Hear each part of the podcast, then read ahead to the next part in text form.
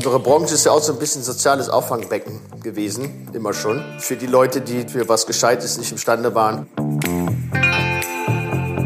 Sag, was ist mit dem älteren Herrn da los?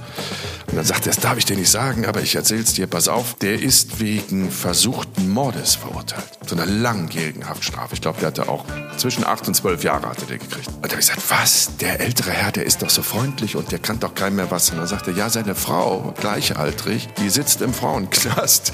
Die hat die gleiche Strafe gekriegt. Ich war die beiden zusammen, was haben die denn gemacht? Und dann hatte ich nämlich die tolle Aufgabe, in meinem ersten Jahr in der Nautiker-Ausbildung die Pornohefte einzusammeln unserer Mannschaft. Und wenn man dann aus Jeddah wieder rausgelaufen ist, außerhalb der 12 Gewässer, habe ich dann die Pornohefte wieder an die Mannschaften verteilt. Einen wunderschönen guten Mittwoch, einen wunderschönen guten ersten Mittwoch in diesem neuen Jahr 2022. Und ähm, Jan und ich, wir hoffen, dass ihr glänzend ins neue Jahr gekommen seid, dass ihr schöne Momente hattet, hoffentlich ohne Geböller. I hate the Geböller because of all the animals who get angry about that. Ähm, und dass das, was ihr euch vorgenommen habt fürs neue Jahr, sich jetzt schon als umsetzbar erweisen sollte in den ersten Tagen des Jahr, äh, neuen Jahres. Und damit herzlich willkommen, ihr lieben Mäuse und Mäuseriche. Und herzlich willkommen, mein Sonnenschein. Haben Sie dich jetzt doch inhaftiert? Haben Sie all die Drogen bei dir zu Hause jetzt doch gefunden nach der Hausdurchsuchung an Silvester? Ja, ich werde, ich werde, ich werde gleich noch ein bisschen Bezug nehmen auf meinem Hintergrund. Ähm, ja, das sieht so ein bisschen aus wie ein Knast. Äh, könnte auch irgendwie so ein Hundezwinger sein, oder, aber dazu später mehr. Ähm, ja, ein Affengehege, Fetischkammer, da fällt mir irrsinnig ja. viel ein. Deine Frau hat ja, dich rausgeschmissen. Ja. Du sitzt jetzt in irgendeinem Auffanglager. Oder dich hat einfach nochmal die Sehnsucht zurück nach Lampedusa getrieben, um zu gucken, wie die Zustände da sind, die wir ja vor vielen Jahren dokumentiert haben. Äh, ich könnte da jetzt stundenlang drüber philosophieren, aber das möchte ich gar nicht. Warum verrätst du es nicht gleich zu Beginn? Willst du ein bisschen Spannung aufbauen? Nein, ich brauche, ich brauch, glaube ich, die erste Hälfte des Podcasts, um ähm, ein paar Fehler äh, mal wieder glatt zu bügeln, oh, die ich äh, wer hat in der letzten Folge gemacht habe. Erstmal, nee, erstmal, erstmal ähm, habe ich mir vorgenommen, äh, im Jahr 2022 keinen Podcast mehr auf einem Drehstuhl zu machen. Das ist mit meinem ADHS einfach nicht mehr äh, äh, verträglich, weil ich, ich, ich, ich weiß nicht, ob Sie auch, ich drehe mich halt den ganzen, den ganzen Podcast über auf diesem scheiß Stuhl hin und her. Das ist einfach, weil ich nicht äh, weiß, wohin mit meiner ähm, Energie. Und, ähm, Aber Häschen, ich glaube, selbst ja. wenn man dir die Füße betoniert, selbst wenn du mafiöse Betonschuhe kriegst, du bist, wie man im Rheinland sagt, ein Ipekretzer. Nee, ein Ipekretzer ja. sagt man nicht, ein Dilledöpchen. Du bist ein Dilledöpchen. Du bist halt immer am Rumzappeln. Ja. Du hast halt einen Puls von 600. Das stimmt. Aber das man stimmt. soll es jetzt nicht noch, man soll es jetzt nicht noch fördern, indem man einen Untergrund hat, der sich von alleine schon bewegt, ohne dass du drauf sitzt. Okay. Also ich, ich ähm, na, Punkt eins. Was noch? Dann, dann äh, erstmal nochmal, äh, Kiruna ist natürlich keine Stadt in äh, Finnland, sondern ist eine Stadt in Schweden. Und das Weihnachtsdorf, das ich war, war von Anfang Corona an ein bisschen skeptisch, aber ja, ich wollte ja, dich nicht weiß. hinterfragen. Äh, äh, und das Weihnachtsdorf war nämlich in Rovaniemi und das ist wiederum in Finnland, nur mal um das auch mal wieder glatt zu bügeln. Und dann noch eine Sache, nee, zwei Sachen noch. Natürlich ist der Weihnachtsmann aus Ghana ein schwarzer Weihnachtsmann und kein farbiger Weihnachtsmann. Und ich hätte schwören können, in dem Moment, wenn man schwarzer Weihnachtsmann sagt, ist das despektierlicher und rassistischer, als wenn man farbig sagt. Oder? Ich habe aber noch mal nachgeguckt, man sagt schwarzer tatsächlich und nicht farbiger. Was hättest, Darf ich dazu? Ja. Darf ich da zwei Dinge kurz zu sagen? Punkt Bitte. eins ist, wir, wir leben in Zeiten, wo man sich überhaupt nicht mehr traut, irgendwas zu sagen, weil irgendwie alles jetzt zu hinterfragen ist und man sich ganz schnell den Vorwurf einhandelt, man würde bewusst eine diskriminierende oder, oder äh, althergebrachte Formulierung wählen mit irgendeiner Intention. Das ist aber nicht so. Ich glaube, das ist jetzt nicht wirklich ein Problem, solange der Kontext so positiv wie er ist, wie er bei uns beiden nur einfach ist. Weil wir sind Menschen, die niemanden ausgrenzen. Egal welches Geschlecht er hat, egal äh, in welchem Körper er sich fühlt, egal wo er geboren ist und an was er glaubt. Das ist uns egal. Dafür sind wir beide einfach Welten Bürger und Bummler und sind so viel durch unterschiedliche Kulturen gereist, dass wir, glaube ich, mit zu den verständnisvollsten Menschen überhaupt gehören. Punkt eins. Ähm, ja, das ist genau diese, diese, diese unsichere Suche nach dem richtigen Begriff, der irgendwie jetzt nirgendwo aneckt. Colored People kann man sagen, aber übersetzt ist es natürlich, sind es farbige Menschen und sie sind nicht rot, gelb und grün, sondern sie sind schwarz und sie sind weiß oder keine Ahnung was. Aber, wie gesagt, ohne jeden rassistischen Hintergrund. Punkt zwei. Mir war das schon klar, als wir äh, die letzte Folge beendet haben. Du wurdest nämlich gegen Ende der Folge immer nervöser. Immer nervöser, weil du jetzt gedacht hast, scheiße, ich habe irgendwas gesagt, was ähm, falsch ankommen könnte, obwohl ich es gar nicht so meine. Da möchte ich dich jetzt mal als alter Freund und Wegbegleiter beruhigen. Ich glaube, die Leute, ich bin überzeugt davon, die Leute lieben dich so, wie du bist, weil du nicht dir dreimal überlegst, wie du jetzt etwas PC formulierst, sondern du ballerst das einfach raus. Und das mögen die Leute an dir und das schätzen die Leute an dir. Und das ist deine Authentizität und die solltest du auch einfach beibehalten. Nichtsdestotrotz schadet es natürlich nicht, wenn du jetzt nochmal sagst, äh, ja, äh, hier, nein, das, das, das, das war mir nochmal wichtig. Äh, äh, dann für alle, die es noch nicht wussten, ein Tag hat 365 Tage, nicht 350 Tage. Das äh, ein Tag auch nochmal aufgefallen.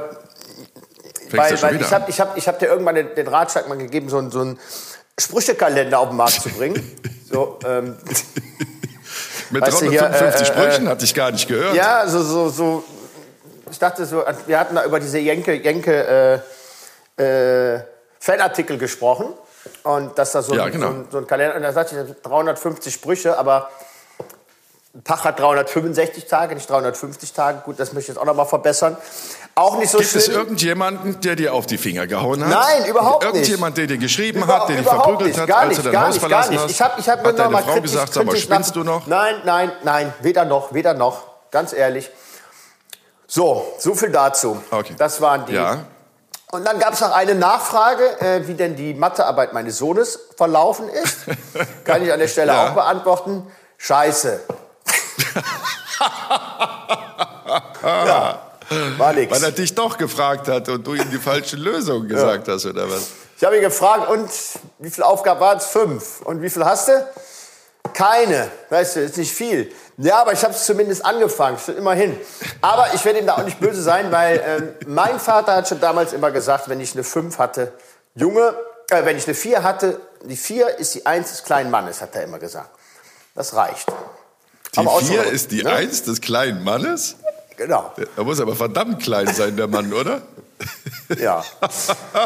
ja aber das, also. sowas liebe ich ja. Also das ist ja immer noch, es ist immer noch wertschätzend und motivierend und mhm trotzdem kommt man in so eine Zwickmühle. Ne? Also der kann ja nicht immer sagen, das ist jetzt die Eins des kleinen Mannes. Also er müsste dann ja schon pädagogisch auch irgendwie sagen, aber komm, wir schaffen auch eine Eins plus, also sprich für dich dann eine Drei. Ne? Das ist halt immer so eine Gratwanderung, aber das ist per se besser naja, als die Kinder Er hat aber auch immer gesagt, guck, dass du das Abi schaffst, aber nach dem Abi werden die Karten neu gemischt, hat er auch immer gesagt. Ne? Auch guck, das. und was hast du für eine erfolgreiche Karriere? gestartet guck mal, mit guck mal, wo ich jetzt hier sitze. Guck mal, wo ich jetzt hier ja, sitze. Und ich, ja. das zögern wir noch ein bisschen hinaus, die Auflösung ja. äh, der, Location. Aber ich möchte ganz kurz auch noch mal sagen, um dir so ein bisschen an die Seite ähm, zu springen. Ich war auch der äh, absolute Mathe-Vollidiot. Ich habe Nachhilfe bekommen, Stunde für Stunde. Meine Mutter ist verzweifelt an den Nachhilfekosten und trotzdem schrieb ich nur Vieren und Fünfen in Mathe. Mathe war ich auch richtig scheiße. Ich wusste aber auch damals schon, ich möchte kein Astrophysiker werden, ich möchte kein äh, Mathematiker werden und ja, irgendwie mit den anderen Fächern kriege ich das schon ausgeglichen und ich denke mal, dasselbe Programm wird auch dein Sohn sich vorgenommen haben. Wir äh, alle, alle, mit denen wir befreundet sind, waren scheiße in Mathe, Junge. Ich kenne keinen einzigen, der, der gute Mathe war. Mit dem wollte man doch damals ja, nichts ich mein, zu tun haben. Ja, ich meine, unsere, doch, unsere Branche... Schon, man wollte immer abschreiben, aber dann haben sie das ja nicht gemacht. Ja, und unsere Branche ist ja eh so ein... Unsere Branche ist ja auch so ein bisschen soziales Auffangbecken gewesen, immer schon. Absolut, absolut. Ähm, für die Leute, die, die für was Gescheites nicht imstande waren, die sind dann hier in unserer Sphäre gelandet. Ja. In unserer Blase. Und umso schöner, dass, dass wir beide das äh, geschafft haben. Also ich bin wirklich wirklich, wirklich ein sehr, sehr glücklicher Mensch seit äh, langer, langer Zeit schon, weil ich wirklich das Glück hatte, das machen zu dürfen, beruflich, äh, was ich mache, damit äh, Erfolg zu haben und all das ohne irgendwelche mathematischen Kenntnisse. Das äh, macht mich sehr, sehr glücklich und dankbar. Wollen wir mal ganz kurz in, in Zuschauerpost reingucken? Wir kriegen ja immer sehr viel Gerne. Zu, Zuschauer. Zuschauer und Zuhörerpost, aber Zuschauer, weil ihr Lieben da draußen wisst ja, uns kann man auch auf YouTube sehen, Jenke Extreme Momente. Ähm, wenn ihr wissen wollt, was für gut aussehende Typen hinter diesen sonor klingenden Stimmen stehen, Komma, dann äh, schaut doch mal bei YouTube rein. Und bei YouTube könnt ihr uns nämlich dann auch Kommentare schreiben, Fragen schreiben, Anregungen schreiben. Das könnt ihr aber auch bei Jenke Extreme Momente auf Instagram. Wir haben gerade eben nochmal drüber diskutiert. An dieser Stelle auch nochmal bitte ein ganz, ganz, ganz, ganz, ganz, ganz, ganz, ganz großes Dankeschön an Kevin. Kevin Hennings, das ist unser Instagram-Regisseur und Redakteur und äh, Allesmacher, der wirklich immer das hier so glänzend vorbereitet, dass wir so nett plaudern können, der sich um die komplette Technik kümmert, der sich um äh, eure Fragen und äh, Antworten von uns dann, dass der das verbindet, vermittelt, kümmert. Also ohne Kevin Hennings wäre hier überhaupt nichts möglich. Deswegen vielen lieben Dank, Kevin. Den haben wir leider vergessen bei unseren Weihnachts- und Neujahrswünschen, Jan. Du hast auch nicht dran gedacht, ne? Hörst du mich noch? Ja, vielen Dank nochmal, Kevin. Vielen Dank, vielen Dank. ich liebe deine Herz, herzlich, herzerwärmende Art. So, ich muss meine 12 ja. Euro äh, Apotheken, Bahnhofsapothekenbrille aufziehen, weil ich möchte ja. euch jetzt nicht langweilen, aber ich möchte ein paar ähm, Nachrichten, die uns erreicht haben, mal kurz vorlesen, weil die sind einfach so lieb und entzückend. Also der Tenor ist immer, vielen Dank, ihr bereichert uns den Alltag und wir müssen so viel lachen über euch und die Geschichten von Jan sind der absolute Hammer. Überhaupt alleine, wie ihr lacht. Hier hat jemand geschrieben, ich könnte einfach nur 45 Minuten beim Lachen zuhören. Das, das würde mir schon den Tag immer wieder versüßen. Also vielen, vielen, Ach, vielen schön. lieben Ach, Dank. Schön. Aber ihr schreibt zum Beispiel Nico, boah, jetzt habe ich schon eine Brille auf und kann es trotzdem nicht lesen. Niki Lotta, 71. Ach, wie gern ich euch zuhöre. Ich muss auch herzhaft lachen, immer wieder. Sehr gerne weiter so. Aus der Rumpelkammer. Fröhliche Weihnachten. Halunki. Äh, genau, dann schreibst, schreibt Christina, geilste Podcast ever. Freue mich auf jeden Mittwoch. Lustig, spannend, gute Laune Podcast. Macht weiter so. Oder hier Barbara, Jenke und Jan, dank euch macht mir der Weg zur Arbeit mit euch im Ohr wieder Spaß. Morgens um 6 Uhr im Auto schon so lachen zu können, den Tag so zu starten, ist einfach toll. Bitte weiter so ganz liebe Grüße aus der Schweiz an dich, Jenke, und natürlich an Jan in seiner so tollen Rumpelkammer. Und gleichzeitig mit dem Programmvorschlag, Genke, hast du schon mal daran gedacht, ein Experiment zum Thema Panchakarma zu machen? Die indische, ayurvedische Art der Entgiftung. Das wäre so interessant. Äh, nein, aber es kommt auf die Liste liebe Barbara. Und dann vielleicht, das sind wirklich ganz, ganz viele, einen noch von Jörg Schröder, habe euch gestern auf der Arbeit zugehört, wie immer unterhaltsam, guten Rutsch, Jan und Jenke. Also die Leute schätzen das sehr, was wir machen, das freut uns wiederum sehr. Und dann gibt es aber auch einen kleinen Kritikpunkt.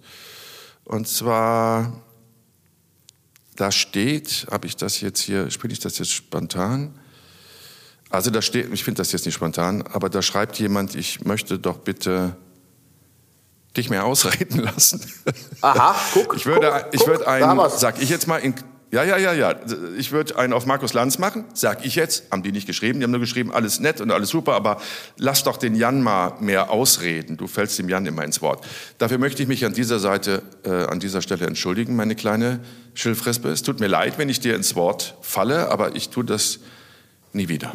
Ja, ich bitte drum. Dran. Ich bitte drum. Ja, das ist sehr schön zu hören. Vor Und ein Punkt noch, ein Punkt. Ja, Gott. Ja, bitte. Arsch. Ein Punkt noch, ein Punkt noch. Ja. Also wir haben uns gerade entschieden, wir machen das weiter mit den Fotos. Also Fotos von den Geschichten, über die wir in der Folge reden, werden jetzt in Zukunft wieder vom lieben Kevin hochgeladen bei Instagram auf Jenke Extremo Momente und da könnt ihr natürlich auch eure Kommentare loswerden. Aber wir laden ab jetzt wieder Fotos hoch, weil die Nachfrage doch so groß ist. Wir hatten befürchtet, das langweilt euch ein bisschen. Und dem ist aber nicht so. Und wenn ihr auch Vorschläge habt für irgendwelche neuen Themen, ähm, was ein Experiment angeht oder überhaupt eine Sendung angeht, äh, die wir gestalten sollten, Jan und ich, dann bitte lasst es uns wissen. Wir sind wirklich sehr interessiert an eurer Meinung. So, jetzt halte ich wirklich die Klappe. Jetzt erzähl du. Ja, endlich. So, darf ich mal? Also, ich bin ja, ich bin ja. Äh, einen also, Punkt habe ich noch. Pass auf, einen ach, Punkt habe ich noch. mich doch, ja. also, Ich bin in Köln. Jawohl, ich bin in Köln. Und zwar ist das hinter mir, äh, sind das die äh, verschließbaren äh, Abstellkammern für äh, Kameraequipments, wenn man das äh, nach Geschäftsschluss hier vorbeibringt. Und das sieht so ein bisschen aus wie im Knast. Aber als ich hier reinkam, weil ich brauchte einfach einen ruhigen Raum. Ich bin nämlich hier in der Firma, für die ich tätig bin, in der Produktionsfirma, man braucht einen ruhigen Raum. Das war der einzige, der ruhig ist hier gerade. Weil zeitgleich kommen hier gerade zwei LKWs an und bringen das Material vom Bachelor zurück Zwei große Lastwagen, das ganze Equipment wird hier gerade ausgeladen. Und hier ist der einzige Raum, wo es etwas ruhiger ist. Und als ich hier reinkam, habe ich gesagt, dieser Raum erinnert mich an irgendwas. Und zwar an den Zollverschlussraum auf den Frachtschiffen, auf denen ich damals gefahren bin. Und zwar gibt es äh, auf jedem Schiff, was äh, auf den Weltmeeren unterwegs ist, einen abschließbaren Raum, der genauso aussieht wie dieser hier. Das ist der Zollverschlussraum und den darf man aufschließen, wenn das Schiff außerhalb der 12-Meilen-Zone ist. Das heißt, jede Küste hat das 12 Meilen oder jedes Land hat 12 Meilen Gewässer. Wenn man da raus ist, ist alles zollfrei. Und dann sind wir eines Tages nach Jeddah gefahren. Das ist ein Hafen in Saudi-Arabien, unweit der Pilgerstadt Mekka und Medina, ein hoch, hochmuslimisch-islamischer Ort. Und dann hatte ich nämlich die tolle Aufgabe, in meinem ersten Jahr in der Nautiker-Ausbildung ähm, die Pornohefte einzusammeln unserer Mannschaft. Weil das natürlich hoch, hoch, hoch, hoch verboten ist, in Saudi-Arabien Pornografie an Bord zu haben und Alkohol. Und ich musste dann die ganzen äh, Bierflaschen, Alkoholflaschen einsammeln und Pornoheftchen. Und die wurden dann in einen solchen Raum, wie man hinter mir sieht, eingeschlossen. Und wenn man dann aus Jeddah wieder rausgelaufen ist, aus den zwölf Meilen wieder in den außerhalb der 12 Meilen Gewässer, habe ich dann die Pornohefte wieder an die Mannschaften verteilt. Das wollte Wer ich wusste denn dann noch? Das ist das, eine wunderschöne das war, das Geschichte. War, das, das, das war eben immer der Punkt, weil äh, danach wurde sich richtig drum geprügelt. Die, die Mannschaft waren Tuvalus und Kiribatis. Also wer das noch nie gehört hat, das sind zwei kleine äh, Inselstaaten in Pazifik, Mikronesien. Und dann sagt er, nee, das ist meins, das ist meins, das ist meins. Und dann haben die sich da wirklich ein bisschen drum gestritten, welches zugejitschte Heft da zu wem gehörte. Ja, ist doch logisch. Die wollten ja. doch nicht das Heft haben, das sie jetzt schon seit Wochen in Betrieb hatten. Die genau. wollten was ja, Neues. Ja. Absolut. Ja, das war halt noch vor, vor äh, Tablet- und Smartphone-Zeit. Ich denke, die haben heute auch andere Möglichkeiten als damals.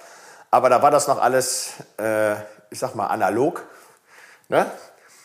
Ja, daran, daran hat mich das, Zeitungen das noch gedruckt worden. Ja, ja daran, ja. hat mich das Ganze erinnert. Ja. Und, und ich habe gerade erst gestern gelesen, dass in Afghanistan jetzt auch äh, unter der Herrschaft der Taliban 3000 Liter Alkohol in irgendeinen Kanal geschüttet wurden, weil die ganze rigoros gegen Alkoholkonsum und Alkoholverkauf vorgehen. Haben sie einfach, habe ich gedacht, wieso schüttet man 3000 Liter in den Bach? Das ja, ist ja warum, fast wie deine, deine Aquariumgeschichte. Kann man, kann, man, kann man da auch ins Ausland verkloppen und sich davon wieder neue Galaschnikows holen? Handgranaten. Ja, das oder man, ja. ja, oder man, keine Ahnung, entsorgt es irgendwie an. Aber in den Bach, wo die Fische dann irgendwie alle krepieren und die Lebewesen und die Flora und Fauna? Das ja, war nicht besonders clever. Nee. Aber um das nochmal ähm, zu, zu, zu verdeutlichen, das ist ja, deine Geschichten sind ja nicht aus dem 18. Jahrhundert, und obwohl sie schon sehr lange her sind, ist das immer noch ein aktuelles Problem in diesen saudi-arabischen Staaten oder Vereinigten Arabischen Emiraten oder überhaupt hier die ganze Richtung darunter. Afghanistan, Jemen, Irak, Iran, was auch immer da ähm, an arabischen Ländern ist, da ist das Thema Alkohol und Pornografie ja wirklich ein Riesenproblem. Naja, sagen wir mal so, es ist verboten und es kam ja auch die die Black Gang nannte man die, kam ja auch an Bord äh, der Schiffe, wenn man, wenn man dann äh, im Hafen lag und hat alles kontrolliert. Aber andererseits kamen sie immer an, zum Beispiel, wenn wir durch den Suezkanal gefahren sind, der auch der Marlboro-Kanal heißt, weil je mehr, man, je mehr Stangen Marlboro man dem äh, Lotsen vorher gibt, desto schneller ist man an der Reihe, um durch den Kanal zu fahren. Ach. Und das spart man natürlich eine Menge Geld. Und wenn man dann einmal den Lotsen an Bord hat, glaubt man, wie viel die nachfragen nach hast du, ne? Pornoheftchen, hast du, hast du was, mm. was, was mm. äh, zu saufen oder sonst was. Also, ne? Also das Interesse Ach, ist schon da, ne? Bei allem. Ach, natürlich ist das Interesse da. Ist. Ja. Der Mensch ist immer auf der Suche nach dem Rausch, immer in jeder Kultur. Denk doch mal an die Maasai, als wir bei den Maasai gelebt haben, wirklich am Arsch der Welt. Maasai, die keinen Kontakt mit, mit anderen Zivilisationen hatten und wo die Kinder weinend ins Gebüsch gesprungen sind, als sie uns beiden weise Männer gesehen haben. Die haben sich auch ihren eigenen Schnaps gebraut und sich da abends die Karten gelegt. Das ist in jeder äh, Kultur so, dass die Menschen einfach, wenn sie mal festgestellt haben, dass ein Rausch durchaus in einem gewissen Stadium angenehm sein kann, sie diesen Zustand immer wieder haben wollen. So, wie war denn ja. dein Jahreswechsel? Bist du, du bist, wie ich gerade rausgehört habe, hier mit deinem Zwingerclub, in dem du da sitzt, äh, schon wieder voll, voll, voll am Stissel. Schon wieder ja, voll ich, auf der ich, Rolle? Ähm, ich bin heute auf äh, Standby hier in der Firma, weil es hieß, es könnte ein Dreh reinkommen für Jenke Crime. Nein! Doch, kam aber nicht. Ja. Nee, hieß, ich habe da auch nichts von gehört. ja, deshalb, Nein, deshalb habe ich, ich gedacht, aber es heißt ja nichts. Nutzt du die Zeit und äh, äh, machst du den Podcast? Hast ähm, du das je, war das je so spontan, dass du morgens in die Firma gefahren bist und mittags hieß es dann, du hast einen Dreh für Jenke Crime? Das weiß man doch immer. Naja, sagen wir mal so, anscheinend, anscheinend war was geplant oder, ähm, keine Ahnung, anscheinend ja ohne dich. Ähm, irgendwas war so. da Egal. Auf jeden Fall. Okay. Passend, passend zur Sendung hier hinten, die Gitterstäbe könnte natürlich auch, könnten auch, äh, ja, könnte auch eine Gefängniszelle sein. Äh, haben wir auch schon mal drüber gesprochen. Dreimal Musst du jetzt den ganzen, ganzen Bachelor-Scheiß, musst du den jetzt ausräumen aus Bist du bescheuert? Das mache ich doch nicht. Da habe ich doch nichts mit zu tun. Ich habe mich schon verpisst hier in meine... Ich, ich, ich habe Wichtigeres zu tun, ja? Aber ich werde dieses Jahr 50. Ich räume doch keine Bachelor-Kisten mehr aus Lastern. Hallo? Ja, ich habe mich schon gewundert. Bist du irre? Ja, ich Natürlich nicht. Halt, hätte mich, hätte mich auch dafür eingesetzt, dass man dich von der Arbeit befreit. Außer, außerdem habe ich nicht so eine tolle Windbreaker-Jacke an mit, mit, mit so einer Rose auf dem Arm. Haben die alle an. Ehrlich? Seid, seid ihr geisteskrank? Wie kann man damit rumlaufen? Egal. Auf jeden Fall, die ähm, räumen jetzt gerade die Kisten aus. Und, ähm, Mo ja. Moment mal, Moment mal. Die Bachelor-Produktion, die hat so viel Kohle, dass die sich die eigenen Jacken für den Dreh, fürs Team ja drucken, bedrucken lassen mit einer Rose. Mit einer Rose. Mhm. Wahnsinn. Und wir müssen ja. an jedem Frage, Ende Frage sparen. an dich, Frage an dich. Wo sind unsere Windbreaker-Jacken? Mit Knackis drauf oder ja, eben. Operationstisch? Na, wir hatten mal eine. Wir hatten ja. mal eine, wobei ja. ich glaube, die hatte ich abgegriffen. Die hast du gar nicht gekriegt. Das war auf dieser so, Russland, so eine genannte, Russland so eine genannte Wechsel, Wechseljacke oder was? Ja. Das war ja auch mal anders. Das war ja mal anders. Früher, ja, ich früher, weiß. Wenn man, wenn man, wenn man gedreht hat, Glücksspirale damals gedreht hat, äh, äh, wo, wo man dann äh, in irgendwelchen Skigebieten äh, war oder sonst was, da wurde man gesponsert von, von, von mhm. Mammut, von, von Jack Wolfskin und wie sie alle heißen. Da wurde man noch gesponsert und hat Klamotten bekommen. Gibt's ja. nicht mehr.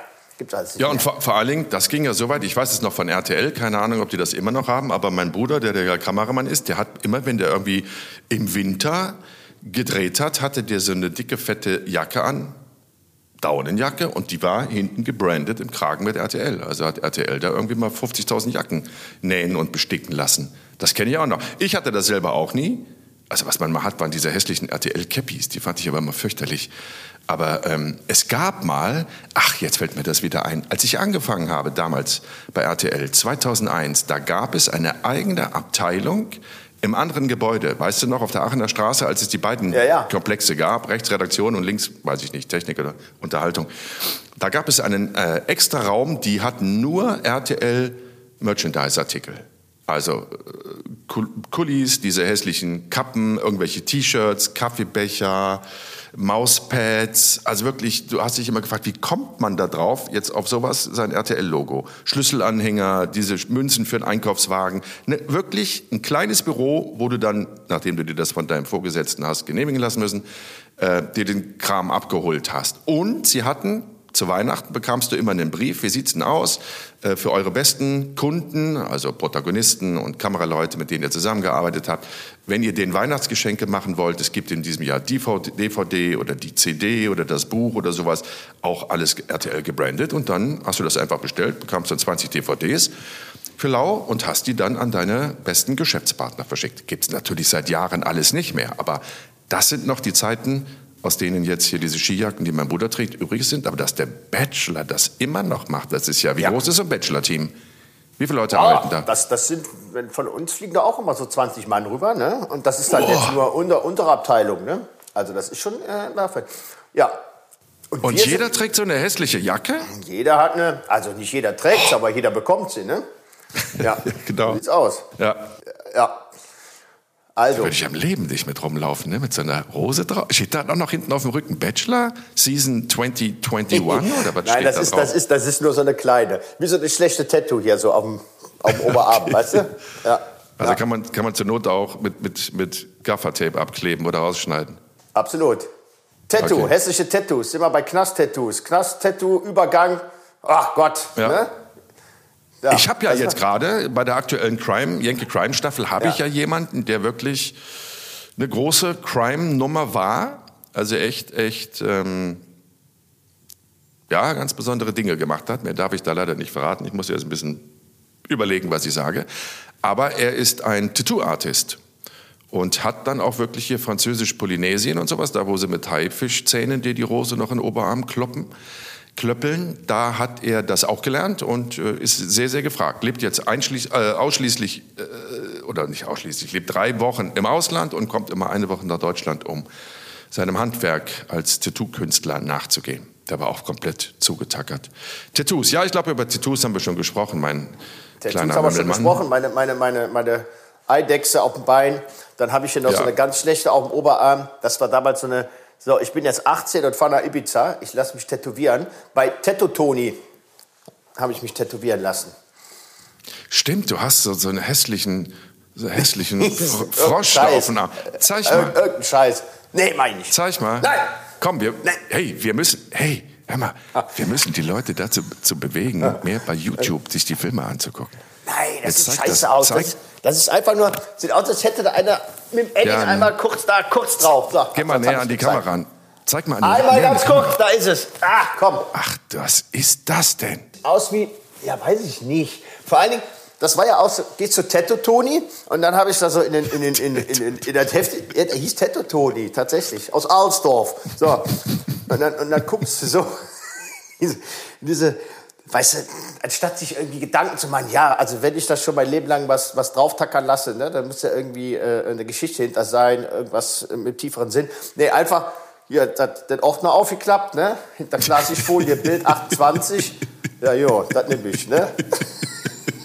ja, ja. Äh, Warst ja, du betrunken oder warst du im Vollbesitz ich, nein, da nicht. Also bei der? Eidechse, bei, bei meiner Eidechse am Unterschenkel, da war ich wirklich rotzenvoll. Aber Das weiß da, ich, das war ja Hangover. Aber das, war ja ja, Hangover. das, die Tattoo habe ich ja äh, bekommen vor dem großen Hangover. Also bevor wir dann in Urlaub gefahren sind, zum Saufen nach Ibiza. Ibiza. Aber Ja. was stand denn in dem, im Katalog unter der Klarsichtfolie? Folie? Hässlicher, plattgefahrener Frosch oder was? Wie, heißt das Modell? Irgendein- Oder, oder war das nicht nur eine scheiß Vorlage, sondern hatte Tattoo Tony aus Alsdorf es auch einfach nicht drauf? Kam da beides zusammen? Kam beides zusammen, glaube ich. Nee, ich möchte Tattoo, nein, ich möchte, ich möchte Tattoo Toni jetzt äh, nichts Schlechtes. Ähm, vielleicht kann das ja auch. Ich habe mir halt nur irgendeinen Scheiß ausgesucht.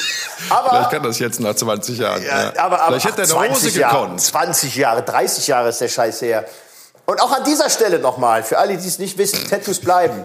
Seit 30 Jahren gucke ich da drauf und, äh, und, und warte jeden, dass ich morgens mal aufstehe und sage, ach, guck mal, jetzt ist abgewaschen. Nee, bleibt. Bleibt. Irgendwann hatte ich mal überlegt, mal da was anderes drüber stechen zu lassen. Aber ich so, komm, scheiß drauf. Das ist jetzt so. Das, ich habe es ja zum Glück nicht irgendwie auf die Stirn machen lassen, sondern an eine Stelle, die man, die man meistens. Ja, ja, Knast, ne? Knast. Da sind Ja. wir wieder beim Thema Knast. Also ich, ich Ja. habe drei, dreimal habe ich es geschafft, hinter, hinter Gittern zu sitzen. Aber immer nur Aber kurz. jetzt privat, nicht Privat. beruflich, ne? Privat. Nein, privat. Deshalb wollte ich meine schnell abhandeln, um auf dich zu kommen, weil du warst ja länger, Hey, länger hey, hinter hey, hey, hey, halt, Ja. halt, halt, halt, Ja. halt, halt, halt, halt, halt, mein Guck mal, jetzt, jetzt fällt es mir wieder ins Wort. Ja, ist jetzt muss ich dir aus Ja. dramaturgischen Gründen ins Wort Okay. fallen. Und das, ich fühle mich schlecht dabei und schmutzig. Das sage ich dir jetzt schon. Fällt mir nicht leicht, aber ich muss es jetzt einfach mal tun. Okay. Kannst ja nicht darüber hinweg galoppieren. Ich habe dreimal in meinem Leben im Knast gesessen. Äh, Weißt du, auch wenn das für dich jetzt äh, easy peasy ist, während die meisten Leute denken, boah, was ist denn das für ein krimineller Vogel? Ein Schwerverbrecher. Dreimal im Knast gesessen. Naja, sagen wir mal Wieso so. hast du dreimal im Knast gesessen? Naja, das, das, musst du schon noch mal kurz das, erklären. Das eine Mal, das, das, das haben wir ja schon so oft drüber gesprochen, das war immer noch. Ich hier, kann mich äh, nicht erinnern. Willst du es trotzdem Nein, noch mal also hier äh, äh, der Fehl, Fehlkauf, Fehlkauf kann man auch nicht sagen, aber der, der, ähm, der Doch, das war ein Fehlkauf, Junge. Ja, ohne, auf- ohne Rückgaberecht, Ja. möchte ich sagen. auf, auf Sansibar, wo ich, wo ich dann äh, äh, ein paar, paar Tage hier, äh, eingeloggt wurde. Dann in der Türkei Also, mal. weil du auf Sansibar einem Typen Cannabis abgekauft hast und dann bist du um die Ecke gegangen und wolltest dir einen Trichter basteln und da stand ein anderer Ja. Typ, das war ein verdeckter Ermittler, also ein verdeckter Polizist. Ja, ja. Ein, Zivil hat man- und hat der hat ja- aber hat mit dem anderen zusammengearbeitet und, und dann hat der gesagt, was hast denn da? Da hast du gesagt, das ist Schnupftabak. Da hat der gesagt, willst du mich verarschen? Komm mal mit. Und dann bist du über Weihnachten und Silvester im Gefängnis von Stone Town, der Hauptstadt von Sansibar, gelandet. Punkt. Okay, nächste Geschichte. So, dann in der Türkei mal für zwei Nächte. Aber ähm, unschuldig. Unschuldig, jawohl. Sagen Sie Äh, das nicht alle? Nein, das war, äh, Freund, Freund und ich waren das erste Mal mit dem Rucksack unterwegs, war einer unserer ersten Rucksackreisen. Und wir waren in Alanya und dann äh, kam einer auf uns zu nachts. Wir sind mit dem Rucksack da am Strand lang gelatscht und, und haben uns was zu pennen gesucht. Und äh, der meinte dann, hör mal, seid aus Deutschland, höre ich doch. Ich, ich, ich war auch lange in Deutschland, sprach auch fließend Deutsch und sagte, hör mal, braucht er noch was zu pennen für heute Nacht? Ich so, ja klar. Also ja, mein Bruder, der hat ja so ein Leder, Lederwarengeschäft, äh, da können wir pennen diese Nacht. So, wir waren, äh, hatten da keine großen Ansprüche, sind mal mit. Ich hatte noch eine Flasche, Flasche äh, Tequila hatte ich noch mit, äh, Duty Free gekauft. Die haben wir dann geleert mit den, mit den, ja, in, irgendwann waren es dann vier, fünf äh, in dem Ledergeschäft Türken. Und dann irgendwann ähm, ging das wirklich so, dass wir mit Messer bedroht wurden und, und äh, an unser Geld wollte, was wir halt so mit hatten. Ach. Und äh, haben uns dann das ganze Geld abgezogen und haben uns dann wieder rausgeschmissen. Ja, das war schon eine miese Aktion. Und dann haben wir überlegt, was machen wir? Schmeißen wir die Fensterscheiben, also die, die, die Schaufensterscheiben ein von dem Laden oder äh, wie rächen wir uns? Und dann haben wir äh, Polizei gerufen und haben die angezeigt. Und dann stellte sich aber raus, dass die Polizisten wiederum Bekannte waren von den Jungs, die uns da abgezogen hatten. Und so wurden wir dann inhaftiert und einer der, äh, ja, ein Angeklagter der anderen Parteien. Das war dann ein ja, etwas minder bemittelter äh, Nachtwächter, der da ab und zu mal auf den Laden aufpasste. Ähm, wir waren dann zusammen inhaftiert und wir sind erst wieder freigekommen, nachdem wir die Anzeige zurückgezogen hatten. Und sind dann wieder auf direkten Wege zum Flughafen. Das soll jetzt kein Türkenbashing sein, aber das war halt in dem Fall. Sind wir da an türkische ja, Lands, Landsleute geraten, die nicht so nett waren. Das muss man an der Stelle einfach mal. Aber mit, weich, mit welchem Tatvorwurf konnten die euch denn festsetzen, zwei Tage? Das war wegen ähm, Aussage gegen Aussage. Natürlich äh, haben die was anderes behauptet. Wir wollten eine der Lederjacken klauen und ähm, was natürlich Ah, totaler Bullshit okay. war. Und so stand dann Aussage gegen Aussage. Und einer von den beiden stand immer unten. Das war so eine Polizeiwache, da musste man so eine Treppe hoch. Das war auf, auf der zweiten Etage. Und der stand immer unten und hat so gemacht, als wenn er uns die Kehle durchschneidet. Ja, der hat uns das schon sehr eingeschüchtert, der Kollege. Hübsch, Wir waren ja. 18 oder sowas, ne? Grün hinter den Ohren. Ja, dann sind wir dann wieder zurück. Ja, das dritte Mal war, äh, als ich bei der Bundeswehr war. Ähm, da habe ich meinen Wachposten verlassen. Ich musste ein. Das äh, ist die schöne Wachgeschichte, ne? ja, im Winter, im Winter, im, im, tief, in der tief verschneiten Vulkaneifel, äh, innerhalb einer Kaserne einen Transporthubschrauber bewachen, damit ihn keiner klaut. Und ähm, dann habe ich mir gedacht, wer klaut im Winter, im Schnittreif, einen Transporthubschrauber? Und bin dann einfach gegangen und bin dann ins, ins Wachlokal und, äh, und sagst so, ähm, mir reicht jetzt. Äh, ich ich sehe den, seh den Sinn nicht dahinter. Und äh, das kam dann nicht so gut an. Und dann musste ich direkt meine, die altgedienten, kennst vielleicht noch die P1, das ist ja die Dienstwaffe, muss ich dann direkt abgeben. Und das war dann ein, ein Wachvergehen und das wird dann ganz streng geahndet bei der Bundeswehr. Und bin dann, äh, ich weiß auch nicht mehr, drei oder vier Tage musste ich dann im Bau. Irgendwann durfte ich dann nach vier Tagen äh, wieder in der, in der Mannschaftsmensa, durfte ich wieder essen. Aber das äh, Gesetz sieht es so vor, also Bundeswehr, Wach, wie auch immer, äh, Gesetz sieht vor, dass ein bewaffneter Wachsoldat mit mir mitkommt und auf mich aufpasst. Dann saß ich da wie Nicht Hannibal Lecter. Ernst? Doch, wirklich. Ich saß da wie Hannibal Lecter, hab meine Spaghetti gegessen. Und neben mir saß auch noch ein Kumpel von mir. Ne? mit, einer, mit einer geladenen Knarre, damit ich da nicht irgendwie... Ja, völlig... Also, ne? Bundeswehr, eine Welt für sich. Und dann, also scheiße wäre es natürlich gewesen, wenn es in den drei Tagen, in denen du da im Loch gehockt hättest, der Transporthubschrauber geklaut worden wäre. Ja. Das wär- Obwohl, das wär scheiße das wär gewesen. Und ich habe, das war tatsächlich, ich hab, ich durfte zwei Zigaretten am Tag haben, ne?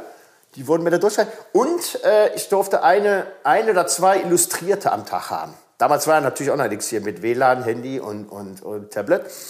Und habe dann immer zwei äh, äh, Zeitschriften bekommen. Die standen mir zu. Ja. Da hast du den ganzen Tag Brigitte gelesen, oder was? So sieht's aus. Weil im deutschen. Bundeswehr, im deutschen Bundeswehrkasern wird ja viel Brigitte gelesen. Nee, natürlich halt. Weiß nicht.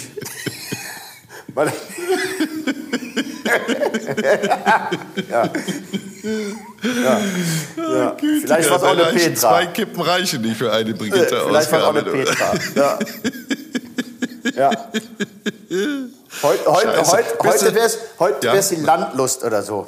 Ja. Landlust, ja, ja. Ja. Sag mal, äh, bist du dann unehrenhaft entlassen worden? Danach? Oder ab, seit wann? Ab wann Ich hab- durftest ich hab- du dann hab wieder ohne Waffe deine Nudeln essen? Tatsächlich haben sie mir die Hälfte meiner Ablösesumme ähm, weggekürzt. Ich weiß gar nicht mehr. Ich hätte 1500 bekommen normal, habe dann nur, keine Ahnung, 750 oder sowas bekommen. Und bin am letzten Tag nicht mehr befördert worden. Man wird dann irgendwie vom Gefreiten zum, weiß gar nicht, was kommt denn dann nach? Obergefreiten. Obergefreiter, weiß gar nicht mehr. Und das haben sie dann nicht gegeben. Aber konnte ich das auch mit leben. War, war für mich auch in Ordnung. ja. Ja. Ja, das, das nächste Mal im Knast war ich dann mit dir in Juarez. Da haben, wir, da haben wir ja schon drüber gesprochen, da haben wir auch schon viel drüber erzählt. Ja, Aber ja. haben, wir die, haben wir die Geschichte erzählt, als wir, ähm, und wir haben uns ja wirklich sehr selten gestritten auf Dreharbeiten. Sehr selten.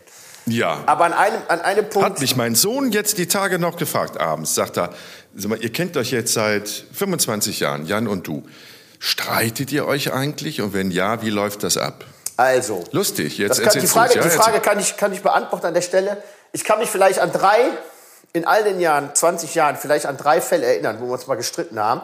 Ein Fall, das war auf jeden Fall in Ciudad Juarez, weil wir hatten einen sehr harten Drehtag vor uns und auch schon hinter uns. Wir sind ja durch, durch das Gefängnis rauf und runter. Wir haben ganz viele Bilder gedreht, haben mit dem, weiß nicht, 120-fachen, 150-fachen Mörder ein Interview geführt, haben mit den äh, äh, ja, Knastinsassen da zusammen Zeit verbracht, interviewt. Es war brüllend heiß.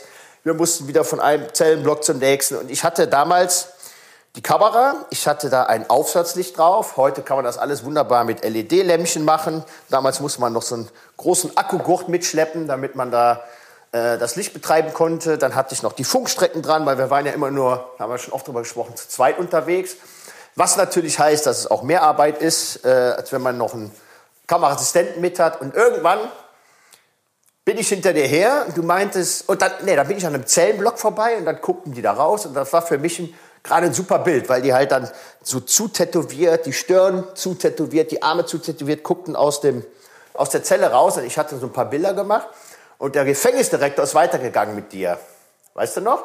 Und dann, und Ja. dann brülltest du, komm da jetzt mal mit, ne? Hier, wir müssen hier lang, hier lang. Und dann irgendwie in dem Moment, ja, was, so eine Scheiße, ich muss die ganze Kacke hier mitschleppen und es ist heiß und jetzt warte doch mal, nein, komm jetzt halt. Und haben wir uns so, hat sich das und so hochgetan, dass wir uns so angebrüllt dass äh, in beiden Zellenblöcken, und die ein, das eine Kartell wurde ja von dem anderen getrennt, du hattest die Sinaloas da und die Aztecas da, die sind dann an die, an die Fenster gekommen und haben rausgeguckt, ey, was geht denn da ab, so nach dem Motto. Guck mal. ne? Also das, ne, das, das, das war dann, hatte sich, wir hatten uns doch schnell wieder gefangen, aber, aber für die war das dann für, für so eine kurz, kurze Weile mal äh, äh, ja, schönes Programm auf dem Gefängnishof. Ja. Die haben gedacht, oh Gott, das sind ja richtig harte Typen. Ja, mit denen wollen wir das nichts sind zu ja tun gar haben. keine, Ja. keine Fernsehlullis, sondern die sind ja. Ja. richtig hart. Einer von beiden zieht das Messer oder hat der eine Flachak auf der Schulter? Das ist eine Kamera. Das ist ein Flachak. Komm mal, Pedro, äh, Pedro, guck mal, genau. was hier genau. unten abgeht, auf dem Hof. Guck mal, was hier abgeht. Ja.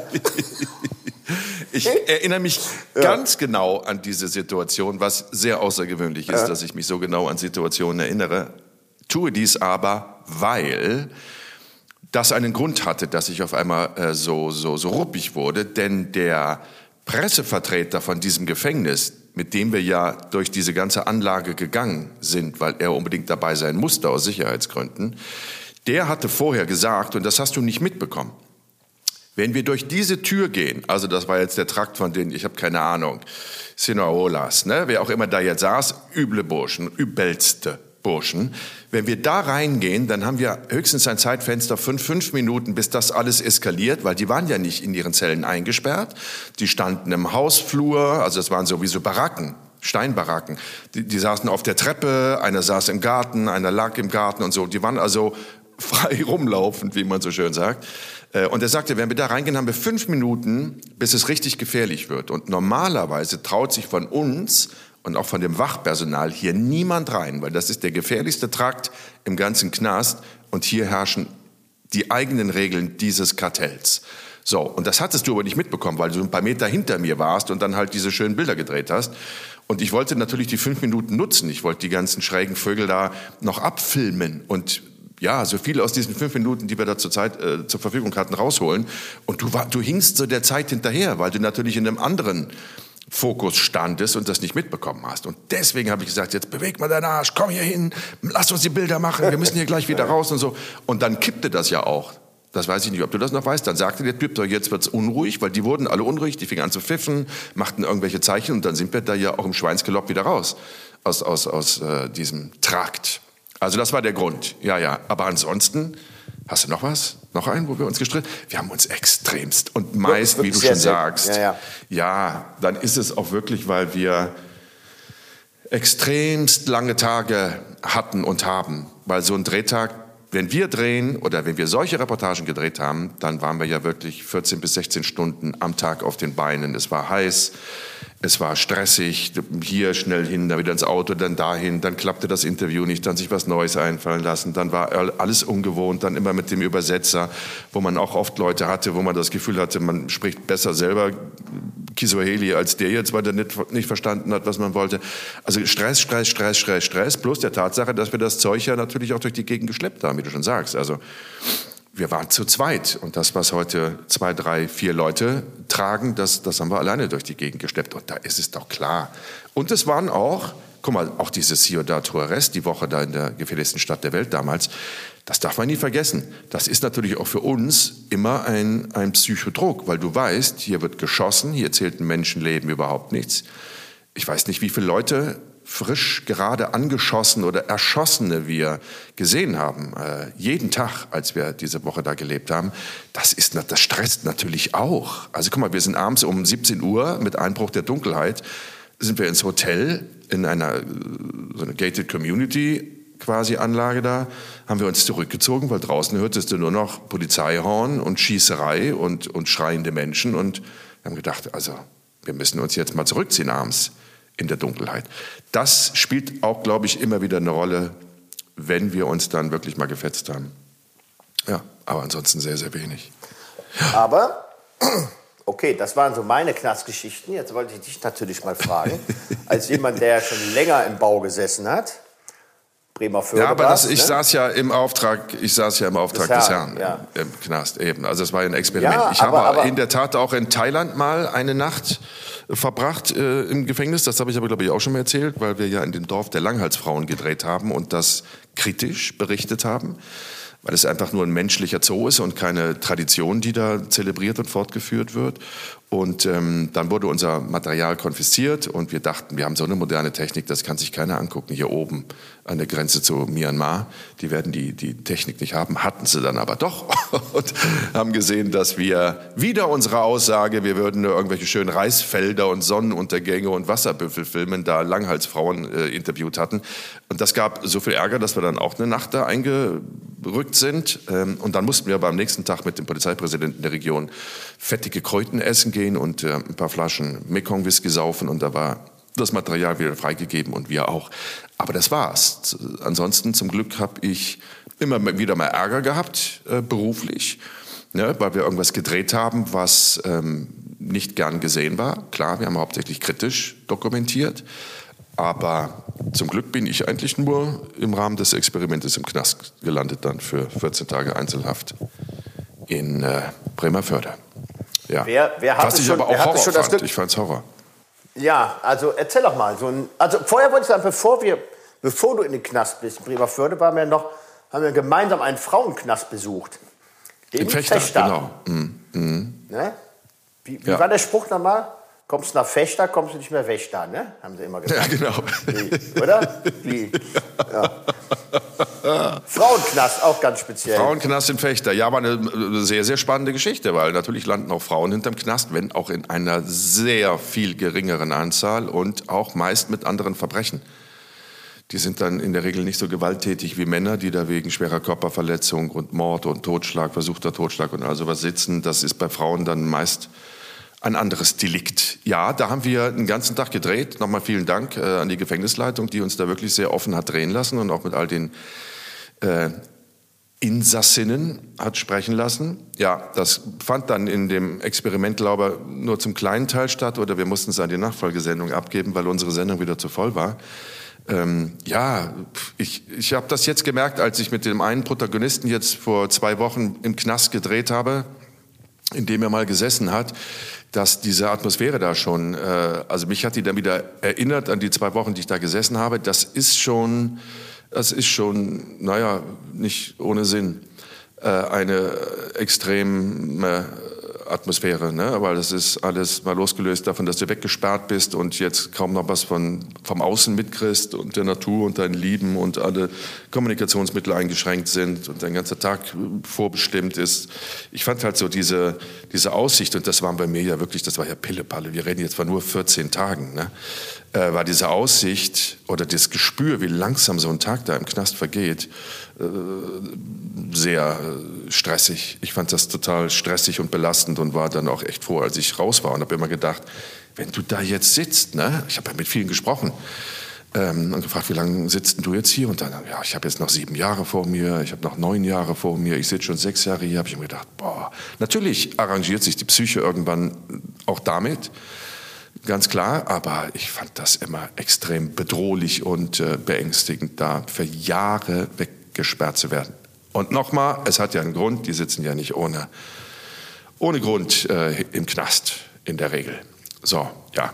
Wolltest du heute über den Knast reden, nur weil du so eine idyllische Atmosphäre Naja, ich meine, das, ich mein, das könnte es ist auch. doch, ist, doch ja. bestimmt mal, ist doch bestimmt mal spannend zu hören, ähm, wie so ein Alltag im Knast läuft. Also, wann steht man auf? Hat man Der ist ja vorbestimmt. Also, dass ich, Ein- Einzelzelle, Doppelzelle? Ich weiß das alles, aber die Zuhörerinnen Ja. und Zuhörer sicherlich nicht. Also, Ich glaube, das ist unterschiedlich von Bundesland zu Bundesland, Knast zu Knast. Äh, Alter des Knastes spielt noch mal eine Rolle. Äh, ich hatte eine Einzelzelle, wie bei mir jetzt in dem Trakt, in dem ich damals war, hatten die alle eine Einzelzelle, was aber daran lag, dass die nicht mehr als ein oder zwei Jahre Reststrafe noch hatten. Also die andere Zeit haben sie äh, in einem anderen Trakt verbracht. Ähm, jetzt, wo ich gedreht habe, gab es aber auch zwei Zimmer, äh, zwei äh, Mannzellen. Ähm, ich glaube, das ist ganz unterschiedlich je nach, nach Modernität der, der, der, der Justizvollzugsanstalt. Der Ablauf ist immer derselbe. Alle Leute, andere Leute bestimmen, was dein Tagesablauf ist. Bei mir war 6 Uhr Lebenkontrolle. Das heißt, einer macht die Luke an der Tür auf, guckt, sagt Guten Morgen. Da musst du einen Arm heben, um zu zeigen, dass du noch lebst und dir nicht das Leben genommen hast in der Nacht. Und dann hast du eine Stunde Zeit, dich fertig zu machen, anzuziehen, deine Arbeitskleidung. Ich habe äh, hier im Landschafts Pflege gearbeitet und zu frühstücken. Also für all das hast du eine Stunde Zeit. Und dann wird gerufen und dann versammelt man sich an der Hauptschließtür und dann wirst du rausgelassen, begleitet, dann jeder zu seiner Arbeit, Schreinerei, Werkzeugabteilung, keine Ahnung was alles. Und ich dann, wie gesagt, aufs äh, freie Grundstück zum Laubhaken, äh, Unkraut zupfen und Mülleimer leeren. Und dann mittags hat man bei der Essensausgabe geholfen, wenn man das durfte. Und ähm, ja, dann war, glaube ich, um 15 Uhr, dann gab es eine kleine Pause nochmal, so ein Kaffee, Zigarettenpause. Und dann um 15 Uhr oder 15.30 Uhr war Arbeitsende. Dann hast du wieder äh, auf deiner äh, Zelle dich irgendwie frisch gemacht und umgezogen. Dann gab es relativ früh schon das Essen, die Essensausgabe wieder. Und ich glaube, um 19 Uhr war bei uns Einschluss. Das heißt, dann wird die Zellentür wieder eingeschlossen und du darfst nicht mehr raus. Und die letzten ein, zwei Stunden, also zwischen 15 und 17 Uhr, war es bei uns so, dass man gemeinsam kochen konnte und sich noch gemeinsam irgendwie in eine Zelle setzen konnte, damit dem anderen noch mal ein bisschen quatschen konnte, was ja für mich wichtig war. Ich musste ja Interviews führen, ich musste ja keine Strafe absitzen. Und ähm, genau, das war dann die Zeit, wo ich am besten drehen konnte mit denen, denn das Kamerateam war auch nur, du weißt das ja noch, am Anfang da, dann hat es mich, ich weiß es nicht, nach ein paar Tagen mal besucht, aber jetzt in der kompletten Haftzeit von 14 Tagen war das Team, wenn ich mich nicht irre, höchstens drei, vier Mal da. Und äh, meine Zelle war mit Kameras ausgestattet, sodass ich alles in meiner Zelle dokumentieren konnte. Und ihr habt mir eine kleine Kamera dagelassen, wenn ich Interviews in einer anderen Zelle geführt habe. Ja, alles wurde dir abgenommen, logischerweise. Ich habe ja zu der Zeit noch geraucht und habe zwei Stangen Kippen irgendwie eingepackt, weil ich gedacht habe, ich wenigstens pro Tag noch, es wird dir alles abgenommen. Du kriegst da was zugestellt oder wie sagt man denn? Ähm, also ja, die entscheiden dann, wie viel Packung du haben darfst. Da haben sie mir, glaube ich, zwei, drei gegeben und der ganze Rest wurde weggesperrt, der Koffer. Und dann bin ich da nur im Gefängnisjogginganzug, also in Gefängniskleidung rumgelaufen. Was ja alles aus deren Sicht Sinn macht. Ne? Die wollen dir ja das Vertraute nehmen und deine Privatkleidung nehmen, wobei das nachher haben die dann auch wieder, die handeln, die mageln ja auch alle im Knast. Das habe ich jetzt auch wieder mit dem Protagonisten aus Crime besprochen. Du kriegst im Endeffekt ja alles im Knast, verstehst du? Also man sollte sich ja nicht der Illusion hingeben, dass die keine Handys im Knast hätten oder nicht ihre Drogen oder nicht ihre so viele Kippen, wie sie haben wollten. Also wenn die da wirklich was reinkriegen wollen, dann kriegen die da auch was rein. Naja, wir haben Auf ja, unterschiedlichsten wir haben ja mal, Wegen. Wir haben ja mal, war das, gehörte das auch zum Knastexperiment oder zu einer, zu einer anderen Geschichte? Wir haben ja mal eine Razzia begleitet in Ostdeutschland, in der Nähe von Dresden oder Leipzig. Äh, eine Knastrazzia, unangemeldet. Mhm. Der, der Gefängnisdirektor wusste von nichts. Und wir sind früh morgens mit dem SEK rein und haben äh, alle aus den Zellen geholt. Dann wurden die Zellen kontrolliert und was wir alles gefunden haben. Also das war ja wirklich, ja. also die, die, haben, die haben teilweise Alkohol selbst, selbst äh, ja, äh, gebraut. gebraut, gebrannt, mhm. wie auch immer, in, in, in, in Mülleimern mit, mit irgendwelchen Apparaturen. Äh, äh, die hatten Handys, Drogen wurden natürlich gefunden. Also das war ja, das war ja, in jeder Zelle war ja irgendwas. Und, und, ja. und die waren da auch nicht wirklich von angetan, die ganzen Jungs, als sie dann am, am Flur standen. Ich weiß, da bin ich mit dem SEK noch durch, hab dann äh, die Kamera laufen gehabt und die wollten uns da richtig an die Gurgel. Ne? Die meinten, mhm. wir bringen euch um, wir töten euch, ich töte dich und deine Familie. Also da ging ja, das ging ja, ja richtig ab. Ja. Ne? Aber da hat man mal gemerkt, wenn man es wirklich ganz unangemeldet gemacht hat und, und keiner vorher Bescheid wusste, ähm, ähm, was man da alles was man da alles findet. Ne? Das war ja im Vergleich zu eurem Knast in Bremerförde, das war ja, ja, das war ja schon so ein Vorzeigeknast auch. Ne? Ich meine, du hast selber gesagt, ihr seid da mit allen, du warst im Landschaftsbau, also der Rasen in dem Knast sah ja aus wie der vom Wembley-Stadion. Es wird mit, der, mit der Nagelschere geschnitten. Dank ja, ja meiner Pflege. Ja, Dank da, meiner Pflege. Wenn da, wenn Vorher sah der Mann, aus wie ein Acker, Junge. Ja, natürlich. Ja, ja. Du hast halt auch Unkraut. Nee, aber ist ja so, wenn da 20 Mann jeden Tag an, an denselben Grünstreifen gehen. Natürlich sieht er gut aus. Ne? Und, ähm, ja. Aber ich muss sagen, ich, ja, das stimmt. Äh, wir haben euch, wir haben dich dreimal oder sowas besucht mit dem Team dann da. Aber ich hatten ja dann auch die Chance, mal mit dem einen oder anderen zu quatschen in der Pause. Und ich habe gelernt, wie man einen Geldautomaten sprengt. Richtig.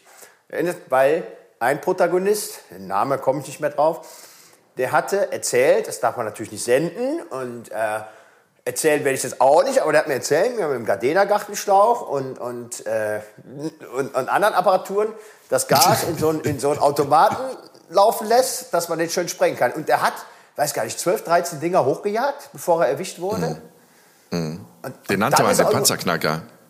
Genau, der, hieß, genau. der hieß auch damals in der Presse immer der Panzerknacker, weil der halt die ganzen EC-Automaten in die Luft gejagt hat und so spezialisiert war, dass das Geld nicht zerfetzte.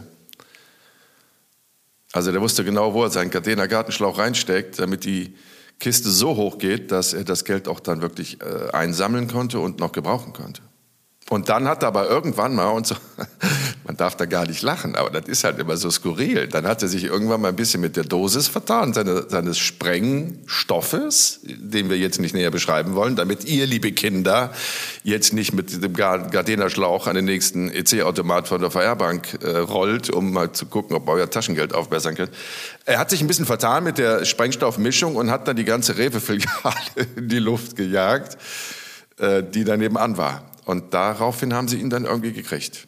Da konnte das zugeordnet werden. Und dann hat er auch noch, als er mit seiner damaligen Lebensgefährtin irgendwie in die Schweiz, Schweiz wollte, irgendwie wollte er sich verdünnisieren, kam er wieder Zufall, dass dann so wieder in seine Grenzkontrolle rein und äh, dann haben die den Wagen durchsucht und im Handschuhfach irgendwie 1,2 Millionen gefunden. Und das konnte er auch nicht belegen, das Geld. Und das ist ja an der Grenze zur Schweiz dann kein kleines Vergehen, die wissen ja schon, die können schon eins und eins zusammenzählen und dann haben sie ihn direkt festgesetzt und dann ja, kam eins zum anderen und er wurde, ich weiß gar nicht, was hat er gekriegt, acht Jahre oder was? Ich glaube irgendwie sowas, ne? Saß aber auch schon, also mehr als die Hälfte saß der schon. Ja, und jetzt, was wolltest du mit der Geschichte erzählen? Nee, was man, was man so. Die ist ja noch äh, hängen geblieben, ne? Ja, ja, ja die ist wieder hängen geblieben. Ich, ich also, möchte zum Schluss, ich möchte zum Schluss noch die Geschichte erzählen, weil wir, die Zeit ist schon wieder um, mein kleiner Putzelmann. Äh, ich möchte die Geschichte erzählen von meinem Zellennachbarn, also nicht meinem Zellenmitbewohner, sondern meinem Zellennachbarn. Das war dieser ältere Herr, Mitte 70, äh, am Rollator. Erinnerst du dich an den? Ja, ja. War direkt neben mir. Direkt neben mir wohnte der. Und äh, irgendwann sprach ich das Personal an und äh, sagte, sag mal, was ist mit dem alten Mann? Äh, warum sitzt der hier? Warum lasst er den nicht gehen? Der kann sich ja kaum noch bewegen. Das hat morgens Zellenaufschluss, dann hat er sich auf seinen Rollator gesetzt, saß an der Tür, hat immer freundlich gelächelt, war zu jedermann freundlich, hat wenig geredet und durfte den ganzen Tag dann auch auf der Zelle bleiben, weil er nicht mehr arbeiten konnte, logischerweise aufgrund seiner körperlichen Beeinträchtigung. Und das ähm, Thema war, dass das Wachpersonal immer gesagt hat, das dürfen wir nicht. Wir dürfen hier, niemand darf vom anderen wissen, warum er sitzt, damit es hier keine Unruhe gibt. Äh, und ähm, deswegen, wenn du das rauskriegen willst, dann musst du den selber fragen. So, aber irgendwie, ich weiß es nicht. Das, ich kam nie dazu, weil ich immer arbeiten musste. Und irgendwann gab es da mal einen anderen, andere Wachwärter, also Bediensteten. Und ähm, da habe ich das bei dem nochmal versucht. Ich sage, komme gerade in meine Zelle, ich habe da meine Frage und dann sag, was ist mit dem älteren Herrn da los? Und dann sagt er, das darf ich dir nicht sagen, aber ich erzähl's dir, pass auf, der ist wegen versuchten Mordes verurteilt. Zu einer langjährigen Haftstrafe. Ich glaube, der hatte auch zwischen acht und zwölf Jahre hatte der gekriegt. Und da habe ich gesagt, was? Der ältere Herr, der ist doch so freundlich und der kann doch keinem mehr was tun. Guck dir den doch mal an und so. Und dann sagt er, ja, seine Frau, gleichaltrig, die sitzt im Frauenknast, die hat die gleiche Strafe gekriegt, auch wegen versuchten Mordes. Ich war die beiden zusammen, was haben die denn gemacht? Und dann erzählte der, die beiden hatten einen Pflegehund, so einen kleinen Struppi, von der Nachbarin, weil die Nachbarin keine Zeit hatte, mit dem Hund regelmäßig rauszugehen oder das aus körperlichen Gründen nicht konnte, hat die das Ehepaar gebeten, mit dem Hund da rauszugehen. Und dieses Ehepaar hat sich total in den kleinen Struppi verliebt und wollten den quasi gar nicht mehr hergeben. Und haben dann zu der Nachbarin gesagt, können wir den nicht behalten? Wir wohnen doch Tür an Tür. Du kannst den doch immer sehen. Und, aber bei uns hat das doch besser. Wir gehen regelmäßig spazieren und können uns den ganzen Tag. Nein, das möchte ich nicht. Ich möchte den Hund behalten. Ihr könnt mit. Naja, auf jeden Fall, das ging eine Zeit lang so. Und die haben sich noch mehr an den Hund gewöhnt und haben dann wieder mit der Nachbarin gesprochen. Und irgendwann hat die Nachbarin Angst gekriegt, dass sie den Hund nicht mehr zurückkriegt und hat gesagt, so, ihr kriegt den Hund gar nicht mehr weil äh, das ist mein Hund und der bleibt bei mir. Dann waren die beiden so enttäuscht und so traurig und so wütend, dass sie die Nachbarin zum Waffelbacken eingeladen haben. Haben sie schöne Tellerchen, belgischen Butterwaffeln gemacht, weißt du, und haben dann aber statt Butterzucker Rattengift auf die Waffen gestreut oh, und das, das der Nachbarin gegeben. Und die Nachbarin, offensichtlich auch schon ein bisschen eingeschränkt, hat das nicht gerochen, nicht gemerkt, hat dann irgendwie die halbe Waffel gegessen, bis sie geschmeckt hat, hm, irgendwas stimmt da nicht mit dem Puderzucker. Und ist dann äh, rüber in ihre Wohnung, hat sofort Krankenwagen angerufen, haben sie die eingeliefert, dann haben sie der den Magen ausgepumpt, haben das untersucht und haben festgestellt, Rattengift, jemand hat versucht, sie zu vergiften, umzubringen. So, da war ja klar, wer das jetzt war. Daraufhin sind die beiden ähm, angeklagt worden und verurteilt worden wegen versuchten Mordes und haben diese langjährigen Haftstrafen gekriegt. Oh Gott. Was für eine skurrile Geschichte, oder? Und nie den Hund. Es ging um den kleinen Stroppi. Es ging Ja. um den Stroppi. Ja, Ja, Wahnsinn. Wahnsinn. ja, absolut. So ist es. So, Ja. Sind wir schon am Ende? also, Okay. ist Ende. Ist Ende, Ja. mein Schatz, ist Ende. Äh, ich Ein, wünsche dir eine zauberhafte hätte ich noch Woche. gehabt, aber die erzähle ich dann das nächste Mal. Okay. Na, lass mal gerade gucken. Oh, wir sind, wir sind, ja, wir sind jetzt knapp eine Stunde. Hast du eine kurze? Nicht, dass es wieder heißt, ich hätte dich nicht ausreden lassen. Hast du eine ganz kurze Geschichte? Irgendwas, was in 45 Sekunden passt? Ich war mal auf Alcatraz eingesperrt. Das kann auch nicht jeder behaupten. Ja. Ja. Als es noch Wir Betrieb war? Na, wir haben, wir haben mit einem äh, berühmten Komiker aus Berlin äh, haben wir einen, einen, einen Film gedreht in äh, San Francisco. Und dann haben Ach, wir du meinst nicht Mario Barth, ne? Kann sein. Also dann haben wir die Dreherlaubnis gehabt, äh, abends, abends nach, nach Geschäftsschluss, wenn die Touris weg sind, äh, nochmal äh, auf die Insel zu fahren und äh, da drehen zu dürfen. Das heißt, wir hatten die ganze Insel, die ganze äh, Gefängnisinsel für uns und haben dann da drei Stunden oder was mit, mit Mario drehen dürfen. Und wir waren mit allem fertig und dann habe ich gesagt, ich drehe noch ein paar Bilder von, den, von dem Zellentrakt der immer noch äh, funktionstüchtig ist und bin dann in eine so eine Zelle rein und die haben ja so einen so einen- so einen Verschluss, dass dann so ein Automatismus, dass alle, alle, alle äh, Zellen gleichzeitig auf und zu gehen. Und während ich dann in so einer Zelle drehte, hier, was weiß ich hier, äh, äh, die Toilette, Sitzgelegenheit, wie auch immer, ratsch, bam, fiel dann dieses, dieses Schloss zu. Ich dachte, was ist denn jetzt los? Und dann hatte der, der äh, ja, Hausmeister, der da noch da war, gedacht, wir sind mit allem durch. Er macht dann wieder zu und hat dann wirklich die Zeit zugemacht. Und dann war ich da, für ein paar Minuten nur, war nicht lange, aber ich habe dann rumgerufen, hallo, hallo, hallo. Ne? Und er kam an, lachte sich kaputt, oh my God, ne? Und Nearly forgot, dann hat er dann das Ding wieder aufgemacht. So kann ich behaupten, ich habe schon mal auf Alcatraz gesessen. Und Du hast auf Alcatraz, auf Minuten war. Alcatraz gesessen. Boah, was für eine geile Ja. Geschichte. Sch- Stell dir mal vor, die Oder? hätten das erst wieder am, am Festland gemerkt oder Ja. gar nicht gemerkt. Und Genau, du würdest und da jetzt erst, immer noch. Erst mit der, die, nächst, die Nächste erste chinesische. Reisegruppe, die dann reinkommt. Genau. Und dann kommt so ein Ja. vermodderter, schon leicht von Ratten angefressener Jan und endlich holt ihr mich hier raus. Und die kriegen Ja. die absolute Panik, weil sie denken, du bist noch einer von vor, vor 80 Jahren. Schöne Geschichte. Gott sei Dank Ja, ist sie so gut ausgegangen, mein Sonnenschein. Ich Ja. danke dir. Ich wünsche dir eine wundervolle Woche. Vielleicht hilfst du doch noch den Kollegen dabei, jetzt den Bachelor-Truck auszuräumen.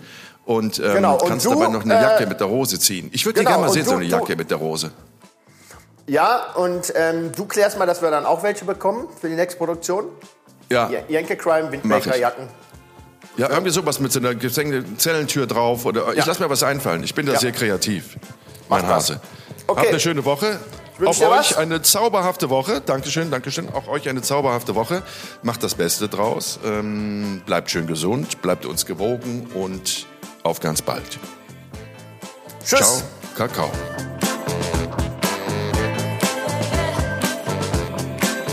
Jenke Extreme Momente ist ein Podcast von der DPU, der Deutschen Produktionsunion. Neue Folgen gibt es immer mittwochs um 0 Uhr 1. Until next week.